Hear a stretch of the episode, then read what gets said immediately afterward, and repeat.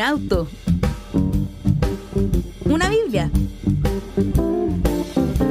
música, risas y experiencias profundamente humanas. Bienvenidas y bienvenidos al podcast Un viaje para hermenautas.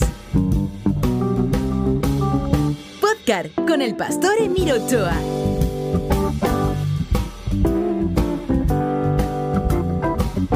Buenos días, buenos días. Yo no sé cómo lo están llevando. A mí me encantaría saber eso, ¿ah? ¿Cómo han llevado Cogelet hasta aquí? Se nota la mano diferente, es distinto, ¿no? Con respecto a Pablo. Pablo es muchísimo, eh, en Pablo encontramos mucho más conceptos que de alguna manera manejamos, ¿no? La predestinación, que la salvación, son, eh, en Pablo encontramos muchos temas del mundo protestante. Entonces, por eso Romano es como la carta del mundo protestante. En Cogelet estamos estamos navegando en aguas que desconocemos, ¿no? Que no sabemos para dónde nos van a llevar, estamos ahí, no conocemos mucho el lenguaje de Cogelet, nos damos vuelta en una palabra, es más filosófico, es más, todo, todo es distinto en Cogelet, ¿no? Como que no tenemos cómo agarrarlo. Mientras que en Pablo nos sentimos de alguna, en Romano nos sentimos un poquito más seguros, porque con Pablo estamos navegando en aguas conocidas, ¿no? Estaremos de acuerdo o no de acuerdo. Eh, eh, en Pablo es más fácil debatir, ¿no?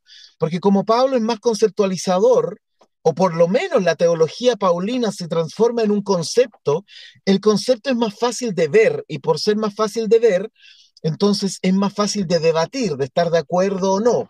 Con Cogelet la mano es distinta. Cogelet exige otras, otras destrezas de nosotros. La primera destreza es aprender a mirar, ¿no? la destreza de poder ver, qué es lo que vamos a hacer con Cogelet. Entonces, con Cogelet hay que tener un espíritu distinto, una forma de relacionarnos con el texto diferente. Con Pablo estábamos en Roma, en una metrópoli, ¿no? Con Cogelet estamos caminando por los palacios del rey Salomón, en sus jardines, mientras conversamos con él el ritmo es distinto, la caminata es distinta, hay menos boche, hay menos ruido ambiental, tenemos que aprender a guardar silencio con Cogelet, silencio, eh, eh, silencio de palabras y silencio de conceptos, ¿no? Debemos acallar las conceptualizaciones de nuestra mente al caminar con Cogelet. Estamos caminando por un lado con un hombre inmensamente rico, y eso ya hace que uno como que tome cierta distancia, porque no es lo común, no nos, no nos topamos con, con reyes todos los días, y por otro lado estamos hablando con un hombre que ha mirado la vida, que, que, adquiere su sabiduría en estos dos conceptos que hemos estado hablando acerca de la sabiduría. Sabiduría desde el pensamiento y sabiduría desde la experiencia. El jochma y yada o el dat, ¿no? Que es eh, ese otro tipo de conocimiento. Entonces a mí me encantaría que ustedes colocaran, porque estamos finalizando el capítulo 1, me encantaría que pudieran colocar en una frase qué les ha pasado con Cogelet, cómo han sentido este caminar, sobre todo quienes toman la clase todos los días, hemos prácticamente hecho un versículo por día, 1,5 versículo por día, ¿no? Entonces me gustaría saber cómo han ido haciendo este proceso digestivo con respecto a Cogelet, ¿no? Bueno, vamos entonces a estudiar. Cogelet, capítulo 1, y hoy día vamos a ir entonces con los capítulos, con los versículos eh, finales que son 17 y 18. La TLA dirá de la siguiente forma, aquí me tienen, dedicado por completo a tratar de comprender lo que es la sabiduría. Esto es súper interesante. Conozco hasta las más grandes tonterías, dice Cogelet, pero también eso es como querer atrapar el viento. Esa es su conclusión. La reina Valera dirá en el versículo 17, y dediqué mi corazón a conocer la sabiduría y también a entender las locuras y los desvaríos conocí que aún esto era aflicción de espíritu. Como siempre, Reina Valera poniendo la nota elegante, muy, muy literalista, desde la sintaxis, desde el uso del lenguaje. No, Reina Valera es una pasada, hermano, es una pasada. Bueno, vamos al texto, porque hay cosas bien, bien interesantes aquí que poder comentar. La, el texto hebreo dirá en su primera parte, Vaetna, Vaetna livi la dat Jochma. Ahí tenemos la primera parte. O sea, la primera frase, ¿no? No la primera parte. Ya la primera parte se separa un poquito después. Entonces dice, Vaednalivi la dat jochma. Estas palabras vayan escribiéndolas, ¿no? Jochma. Eso significa sabiduría. Anótelo, sabiduría. Y lo dijimos al principio de este curso. Jochma termina con la sílaba ma, que es una sílaba abierta, ¿no? Con una vocal larga, para quienes están estudiando hebreo conmigo. Es una sílaba abierta con una vocal larga. Pero la palabra ma de jochma significa qué, significa cuál, significa por qué. O sea, en la misma palabra sabiduría en hebreo está el contenido de la sabiduría. Y el contenido de la sabiduría es hacer preguntas, ¿no? Es preguntarse por las cosas. Por supuesto, preguntarse por las cosas externas y en caso de que yo quiera evolucionar como ser humano, preguntarme por las cosas internas, ¿no? Pero siempre es una pregunta. ma, ma significa qué, ¿no? En hebreo no hay, en el lenguaje hebreo no hay signo de interrogación. Entonces, cuando alguien quiere preguntar algo, pone ma al principio, ¿Qué significa qué, ¿qué es esto? Entonces, otra palabra que tienen que aprender respecto a Kohelet, para que la noten ahí en su cuaderno, es dat, daat, con doha, daat. Y esto significa conocimiento, ¿ya? Y hemos dicho ya que en Eclesiastés están estos dos elementos, jochma y dat. Jochma es la percepción, Jochma es el mirar y reflexionar, es la reflexión de la mente, ¿no? es una reflexión unificada, mientras que dat es como la experimentación.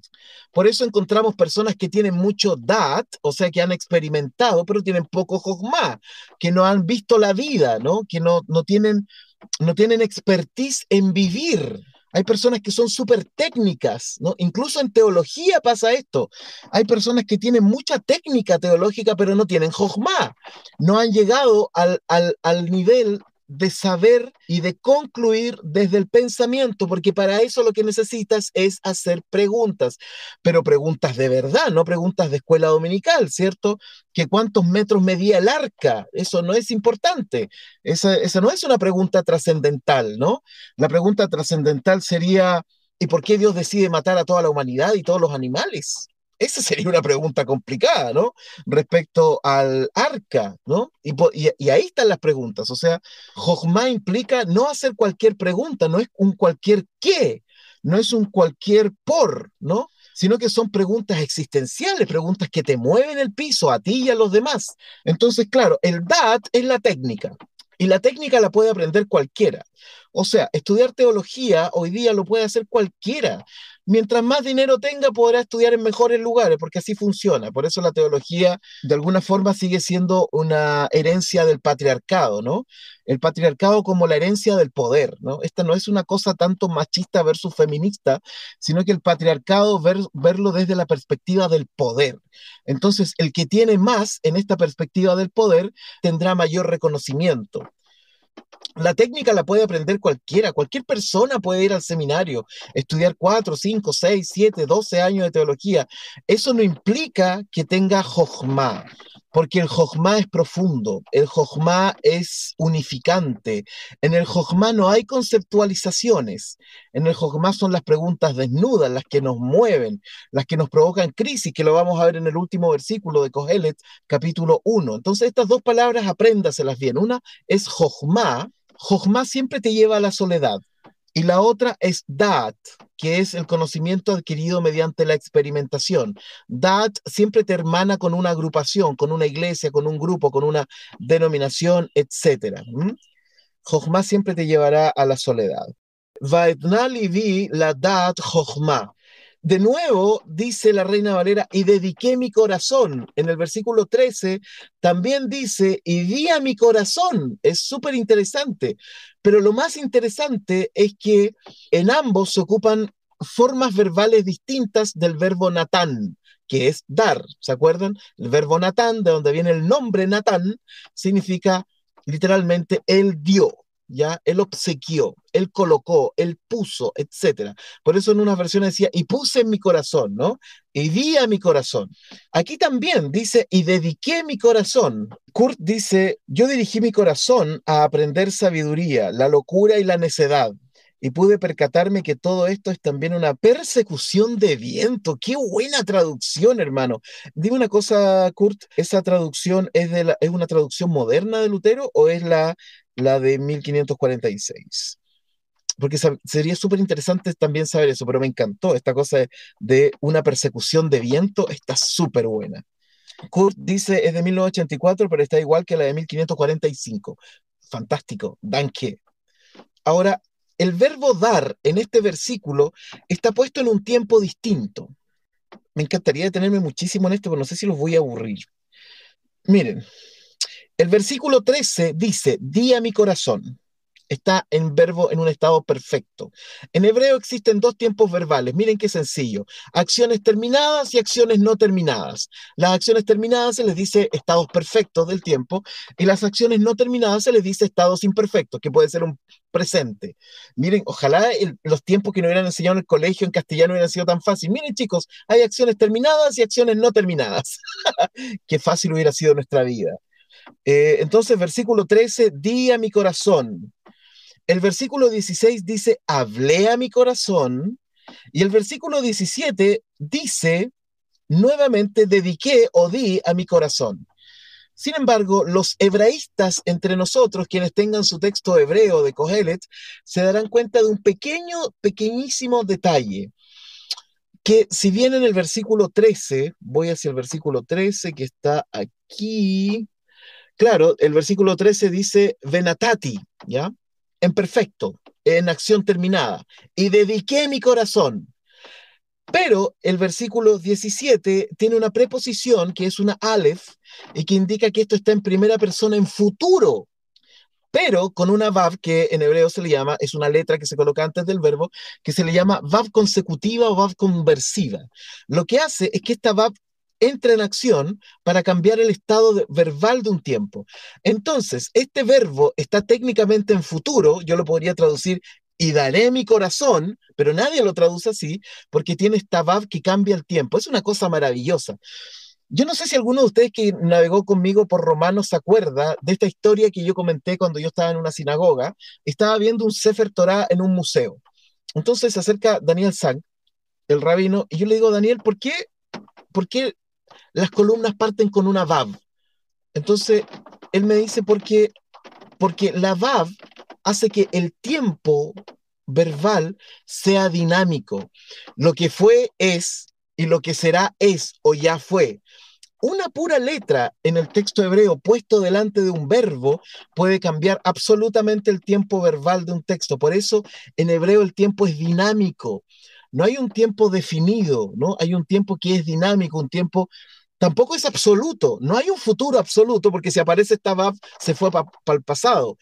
Tampoco es un pasado absoluto porque puesta esta VAP también se podría leer en presente o futuro. Fíjense qué interesante, desde el punto de vista meramente gramatical, podemos asumir que el tiempo en el pensamiento del mundo hebraico es súper dinámico.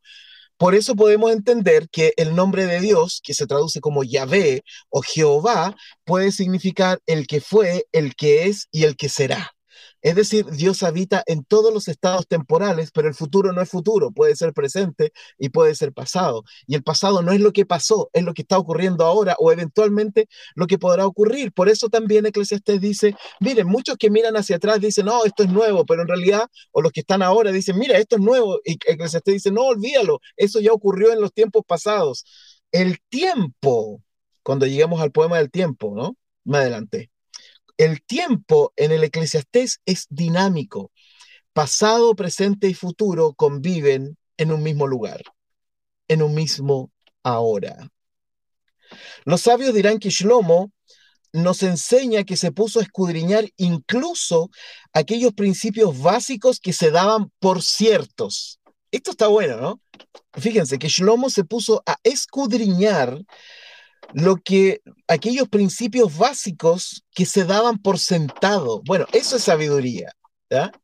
Eso es sabiduría. Por eso los sabios no son bienvenidos en las iglesias, pues hermano, porque los sabios siempre están haciendo la pregunta incómoda, ¿no?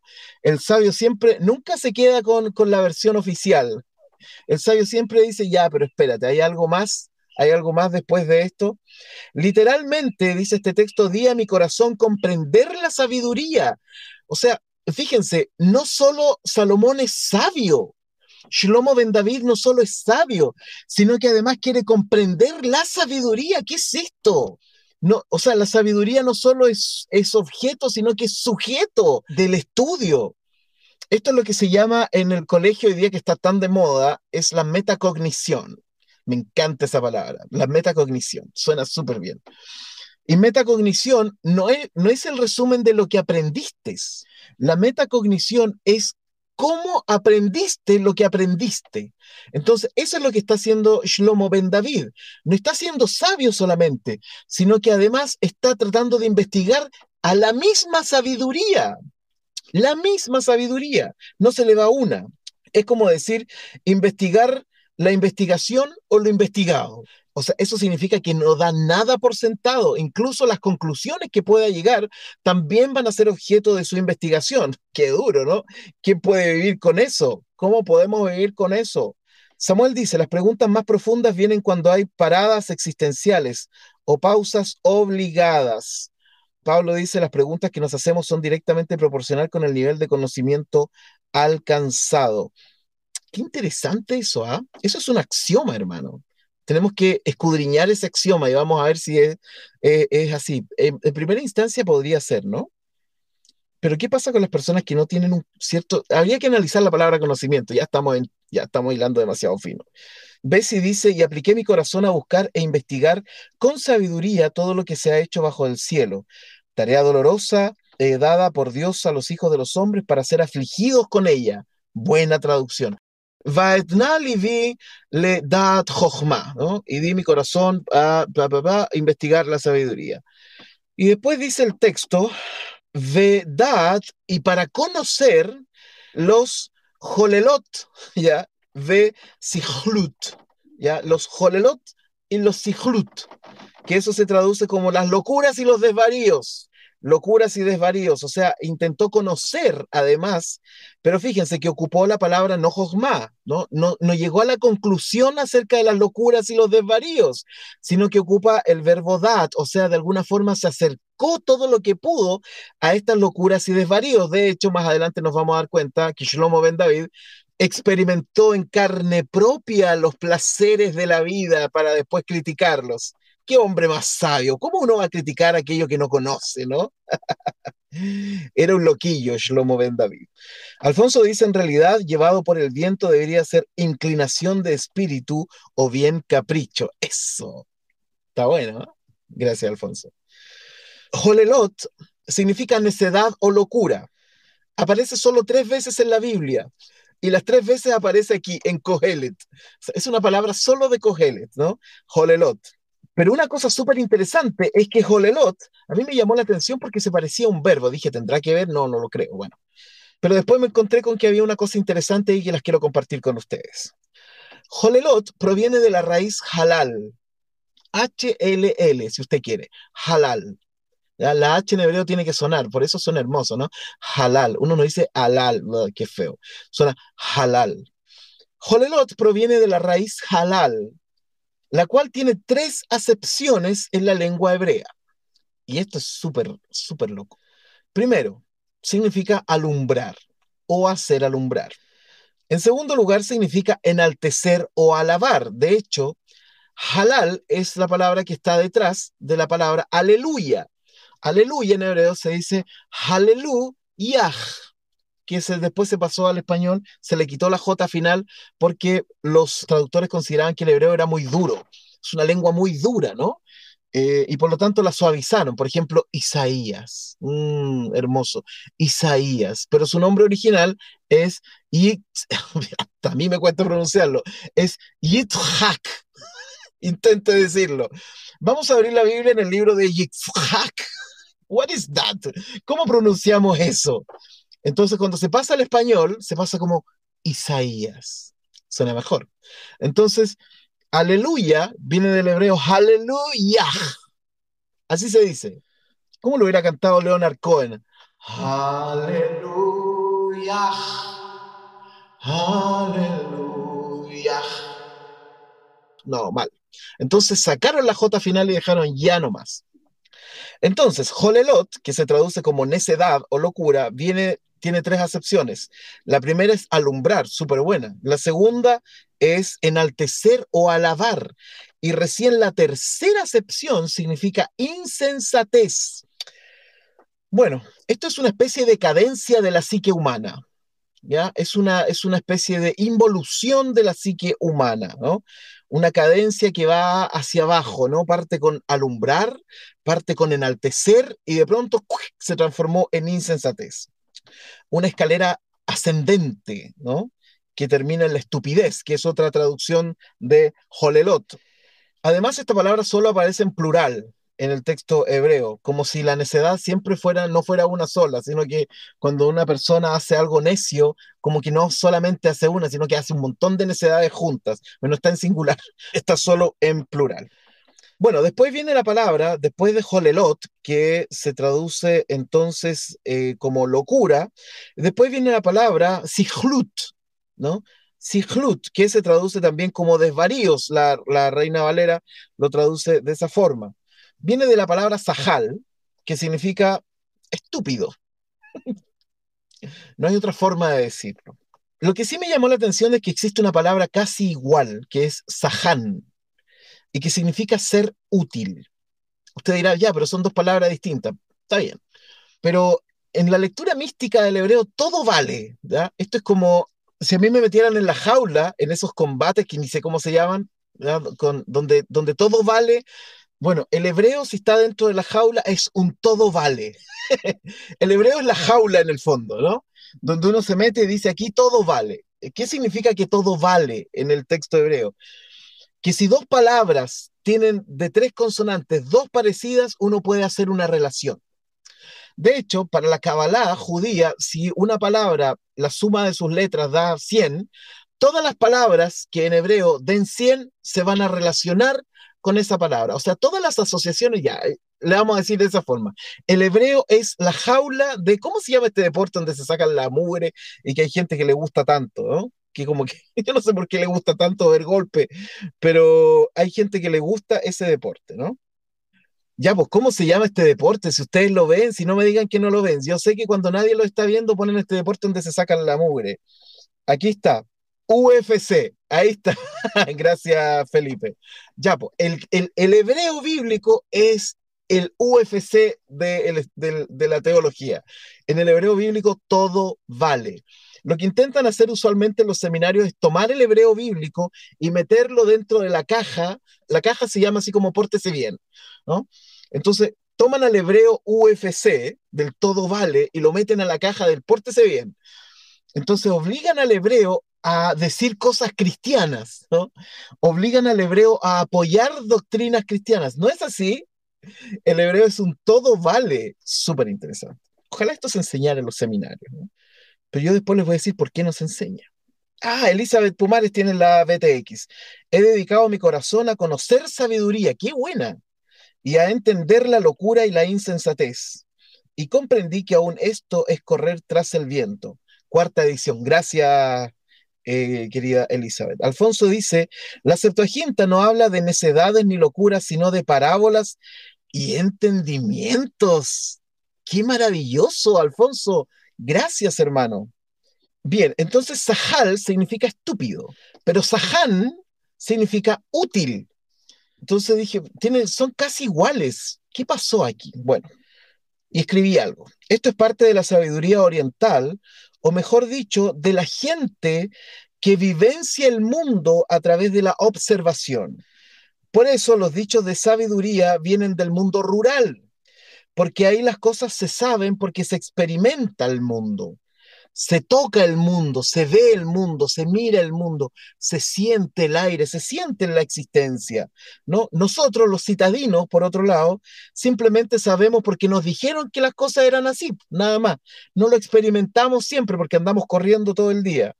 ¿Cuándo fue la última vez que se detuvo a ver las hojas caer, las hojas de otoño caer sobre el agua, sobre un prado? Y lo digo así porque hace, hace poco yo fui a mi costanera aquí en Valdía, a la orilla del río, me estacioné ahí, tengo un lugar propio que le voy a poner una placa con mi nombre.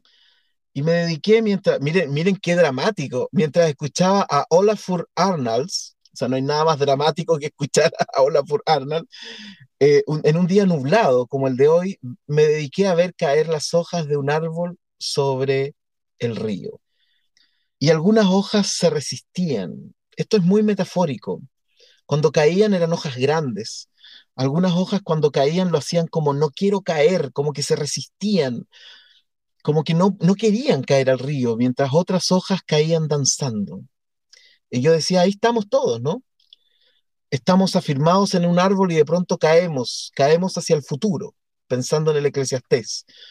Somos hojas otoñales que caen hacia el futuro y algunos caen danzando, se entregan hacia el tiempo que viene, hacia la existencia del devenir que viene hacia nosotros y lo hacemos danzando, mientras otros lo hacen en absoluta y total resistencia, no quiere que el mundo venga, no quiere caer al agua y se resisten, pero caen igual. Olafur Arnalds, escúchelo y se va a deprimir hasta, hasta más no poder. Quizás debería ser como el autor, de, el autor de fondo de la lectura de este libro. Todo tiene que ver con el ajuste fino, de las cosas, no con el equilibrio, ¿no? Eh, uno escucha siempre a la gente decir, no, es que hay que buscar el equilibrio. No, no hay que buscar el equilibrio. El equilibrio no sirve de nada, ¿no? Eh, en las relaciones personales no hay que tener equilibrio, ¿ya? Yo no soy de un 100%, yo no soy 50% odioso y 50% eh, gracioso o amable, ¿no? No existe el equilibrio, ¿no? en los evangelios no está el equilibrio, no existe, ¿no? Todo tiene que correr y fluir hacia el bien. Por eso una vez me acuerdo que estaba en una iglesia y vi un libro que, que, que muchísimas iglesias estudian de estos libros. Es como un seminario internacional, no recuerdo cómo se llama. Y me acuerdo que me, puse a hojear este libro y decía algo así como que Satanás es el enemigo acérrimo de Dios. Yo, ¿qué? ¿Qué es esto?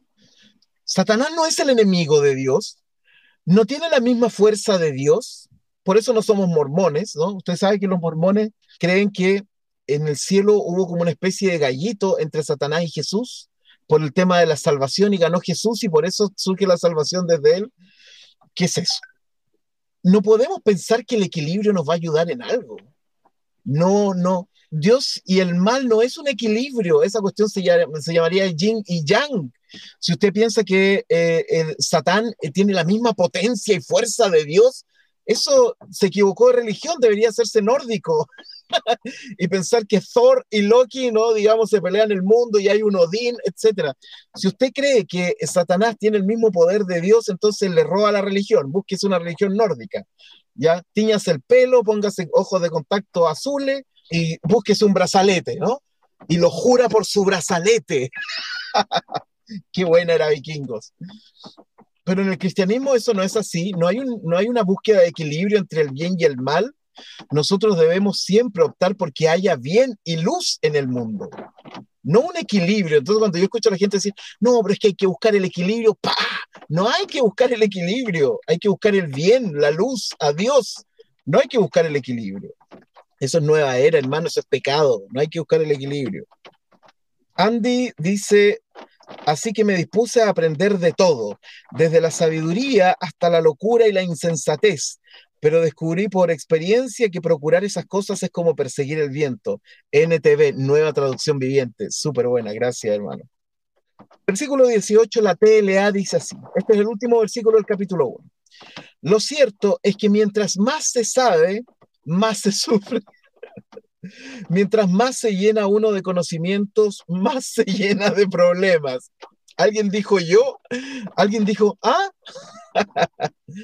bueno, veamos lo que dice el, texto, eh, el texto hebreo en este versículo número 18.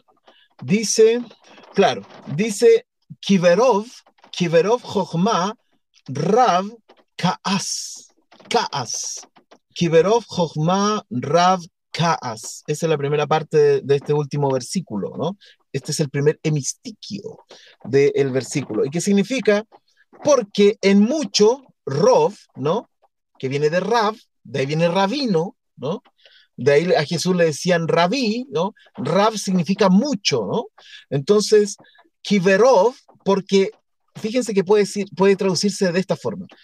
Puede traducirse como porque en mucho o en mucha sabiduría, o puede traducirse como porque con mucha sabiduría, ¿ya? Puede ser en sabiduría o con mucha sabiduría. No son las cosas iguales, ¿ah? No son, no son iguales. Después dice Rav Kaas, ¿ya? Rav Kaas, mucho, ¿y cómo traduce la TLA? Más se sufre. ¿Y cómo traduce la Reina Valera? Dice, porque en la mucha sabiduría hay mucha molestia, traduce la palabra kaas, ¿no? Anger, anger, mucha rabia, mucho enojo, en la mucha sabiduría, ¿no? En mucha sabiduría hay mucha molestia. No dice mucho conocimiento, sino sabiduría. Es decir, en el mucho saber que se obtiene de la experiencia hay sufrimiento. Está difícil eso, ¿no? Y conocimiento de alguna forma viene del dolor también. O sea, sabiduría y conocimiento no son, no son sencillos. Vean ustedes a los estudiantes de teología que se les ocurre ir un poquito más allá, ¿no? Un poco más allá del conocimiento de lo que le enseñan, que les ofrecen sus respectivas denominaciones. Vean qué ocurre cuando una persona cualquiera intente salir de un culto, me refiero a un culto como una, una religión, ¿no? No al culto del día domingo, entendido como secta quizás, hay dolor y angustia. Cualquier persona que quiera ir un poco más allá se va a encontrar en total y absoluta soledad. Por eso me gusta tanto esta frase de Raymond Panicar, que la voy a parafrasear, ¿no? que aparece en el libro eh, Mito, Fe y Hermenéutica, que es como un clásico. Panicar dice que hacer preguntas es dejar la virginidad intelectual. O sea, cuando comienzas a hacer preguntas, perdiste la virginidad. Lo dice Panicar, ¿no? Y ya cuando esta se pierde, bueno, nunca más sabrá, no volverás. Eh, no volverá. Bueno, nunca, nunca más. O sea, cuando empiezas a hacer preguntas, algo de ti muere. ¿ya? Entonces, por eso hay gente que no se hace preguntas. Usted seguramente todos hemos conocido a alguien que dice, no, no, mira, yo nunca, no, no me meto más allá. ¿no? está bien, si no tiene por qué todo el mundo meterse más allá. Y quiero hacer algunos comentarios respecto de eso, pero quiero terminar de leer todo, todo el texto. ¿ya? Entonces, eh, dice, Kiberov Jochma Rav Kaas.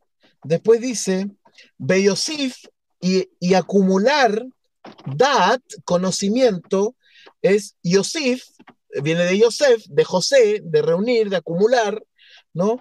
Yosif, Mahov, añade dolor, ¿no? Y por lo tanto, miren, la reina, la reina Valera lo hace muy bien, y dice, y quien añade ciencia, es decir, conocimiento, añade dolor. O sea, el sinónimo de sabiduría es molestia y el sinónimo de acrecentar el conocimiento es dolor no significa que la búsqueda de en sí mismo, la búsqueda sea la verdad. Pero el reconocer que estamos de camino es un avance importante. Esto depende de cuál es el espíritu con lo, con lo cual estás investigando. El conocimiento siempre trae una alegría inmensa, pero también soledad. Te sientes lejos de los otros. Hay personas que por, por llegar a ciertos niveles de conocimiento se han tenido que ir de la iglesia, porque cuando una persona empieza a cuestionar muchas cosas dentro de la iglesia, se transforma en una persona non grata, ¿no? Eh, a menos que te quieran tanto en tu iglesia que digan, ah, ya, bueno, si él es así, o ella es así, ¿no? Así como ya, permitámosle ser, eh, ser cuestionador o cuestionadora. Pero si no, te vas quedando solo y sufres constantes angustias. ¿Por qué? ¿Por qué ocurre esto?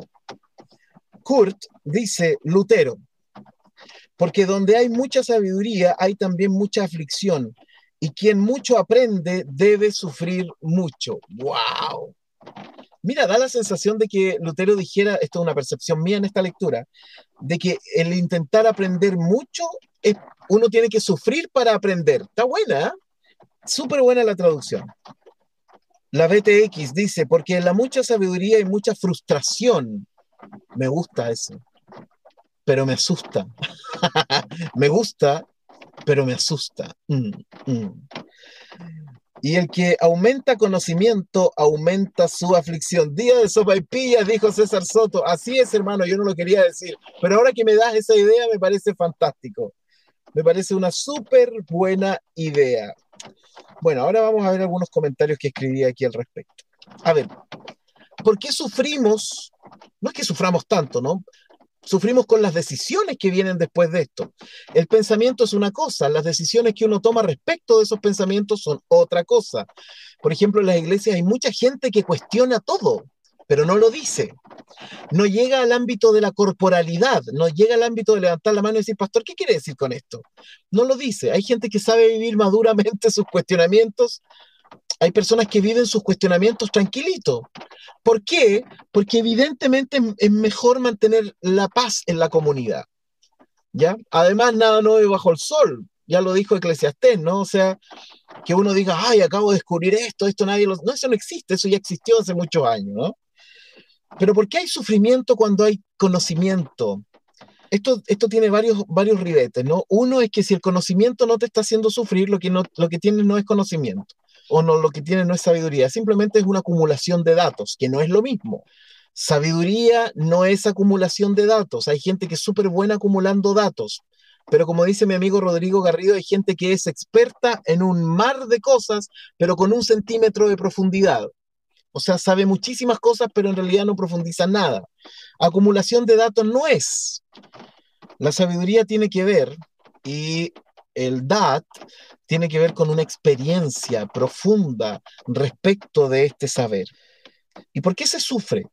Porque vivimos en un mundo donde habitan los conceptualizantes. ¿ya? Nosotros vamos a ponerle nombre a, a los zombies que nos persiguen. Entonces, unos zombies son los conceptualizantes, son los que necesitan conceptualizar todo. La palabra conceptualizar proviene de una raíz antigua que tiene que ver con dominar. Entonces, aquella persona que, dice que Dios es esto, que Dios es esto y que la salvación es solo de esta forma y transformó todo en un concepto, es porque de esa forma lo puede dominar. Porque si no, se siente dominado por el miedo. Por eso los conceptualizantes son como zombies. Ah, soy conceptualizante. Es decir,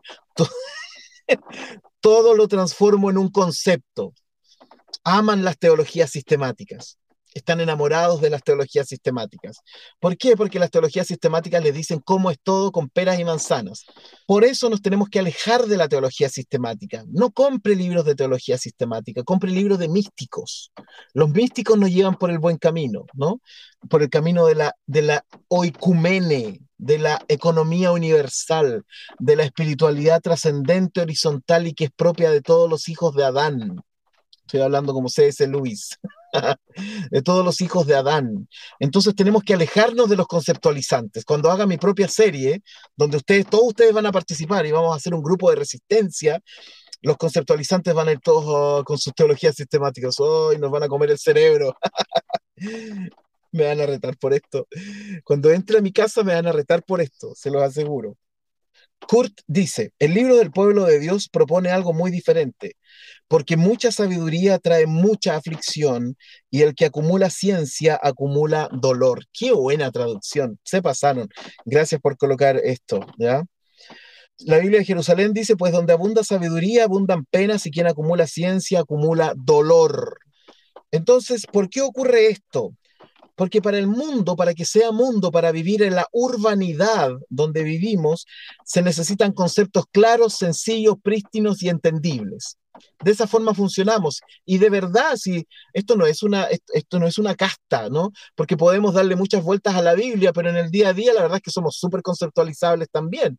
No nos detenemos a, en, cada, en cada conversación a investigar lo que realmente hay detrás de... Si me encuentro con alguien y le digo, hola, ¿cómo estás? Eh, aquí más o menos, ah, qué pena, bueno, nos vemos. Uno no se detiene en cada etapa de la vida a tratar de investigar la profundidad absoluta del concepto, de la idea o de la emoción. Eso no pasa, así que en algún sentido también, sino también somos zombies conceptualizantes. Pero bueno, aquí estamos en el ámbito de la teología, ¿no? Entonces tenemos que escapar de los zombies conceptualizantes y de los clérigos gramaton.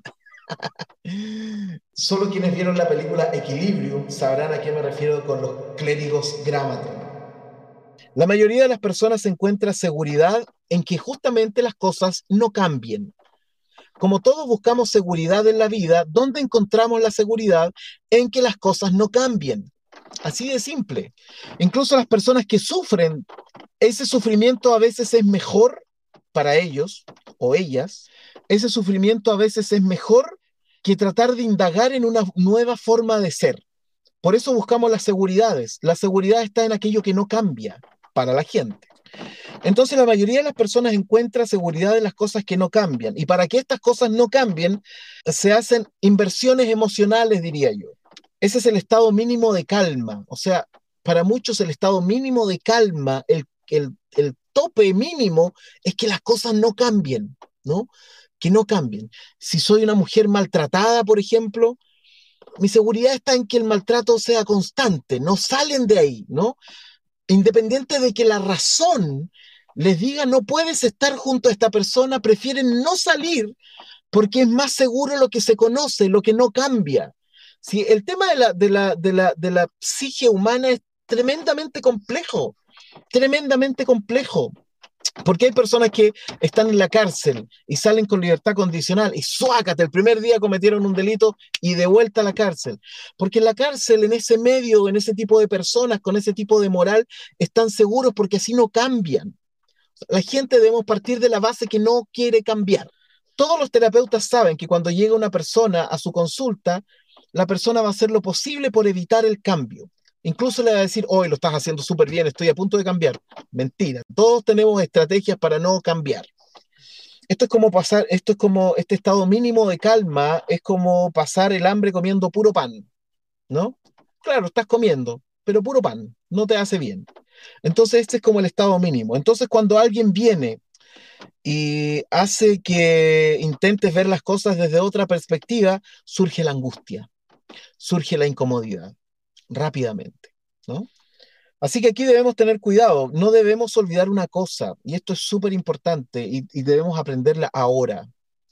Quienes creemos de alguna forma, bien o mal, que sabemos algo, debemos guardarnos nuestro saber, no debemos imponer nuestro saber a otros, imponer, porque no debemos olvidar el texto fundamental que yo creo es el de los buscadores de la sabiduría es un texto que cité hace un tiempo atrás y que es el Salmo 119, 105.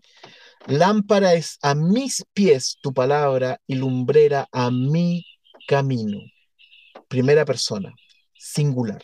O sea, lo que yo aprendo, la luz que yo encuentro es para mí.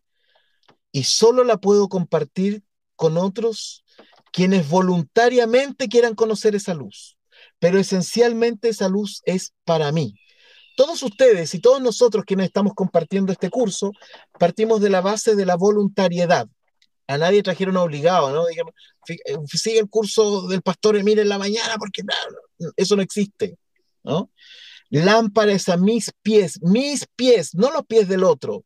Cuando yo tengo un conocimiento que quiero imponer al otro, entonces me estoy escapando de la sabiduría y estoy entrando al mundo de la necedad porque lámpara es a mis pies y lumbrera es a mi camino.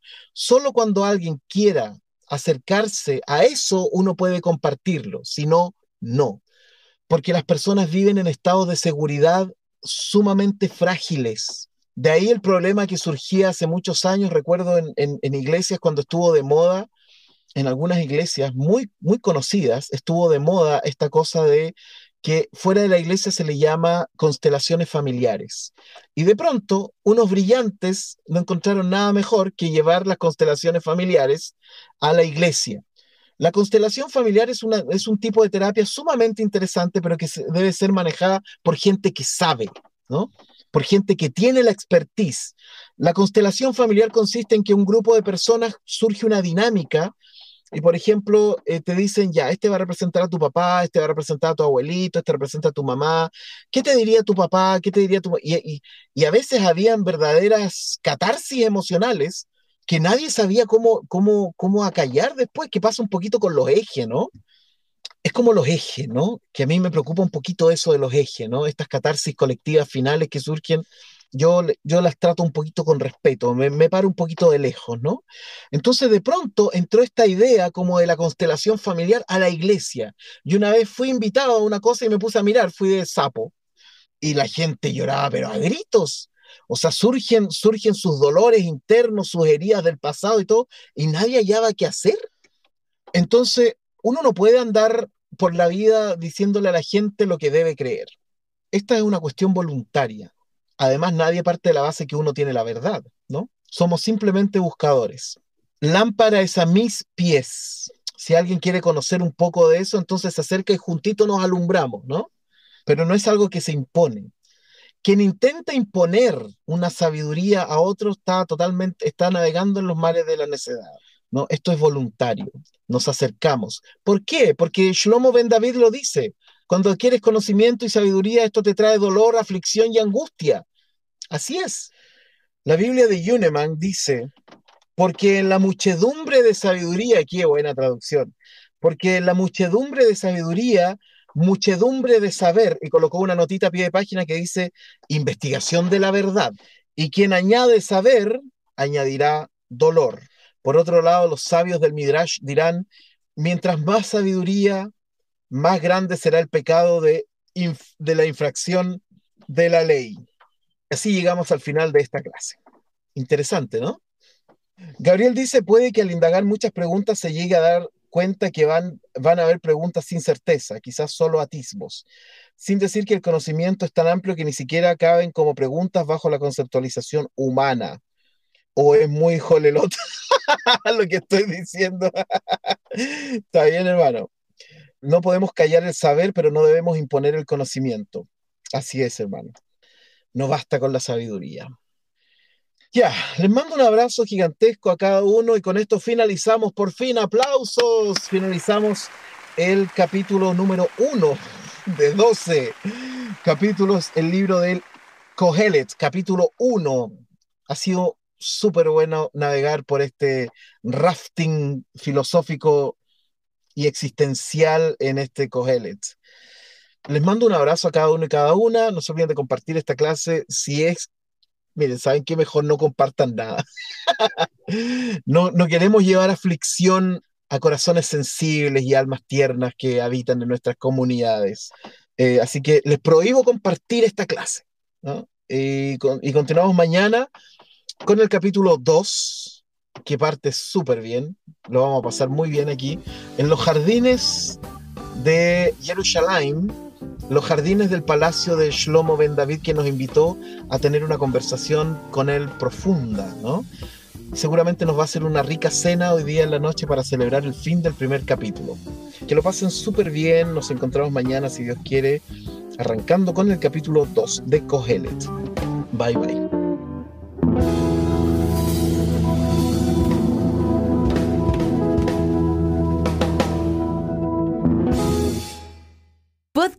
Con el pastor Emiro Ochoa. Felipe Naudán, voy a buscar mi papel con Patricia. Vayan por favor a buscar su papel. Hoy día no hay piedad para llegar atrasados. Vayan a inspectoría y después vuelven con sus papeles para dejarlos entrar. A ver si les va a gustar seguir llegando 20 minutos tarde, hermano, a la clase. ¿Qué es eso?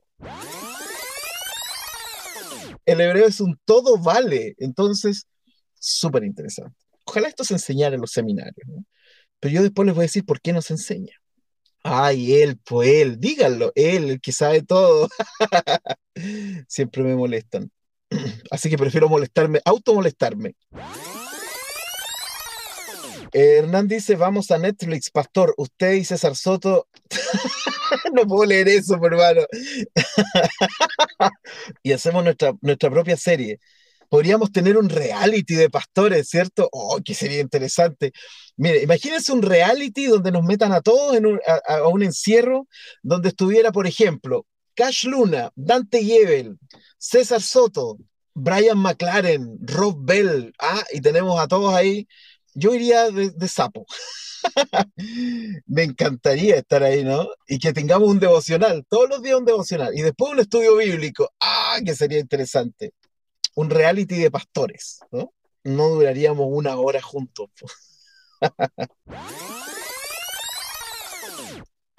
eh, ¿En serio que me están llamando? En, la, mejor, en, la mejor parte rechazado. Hoy se han dado cuenta que hemos bostezado súper poco en Eclesiastés.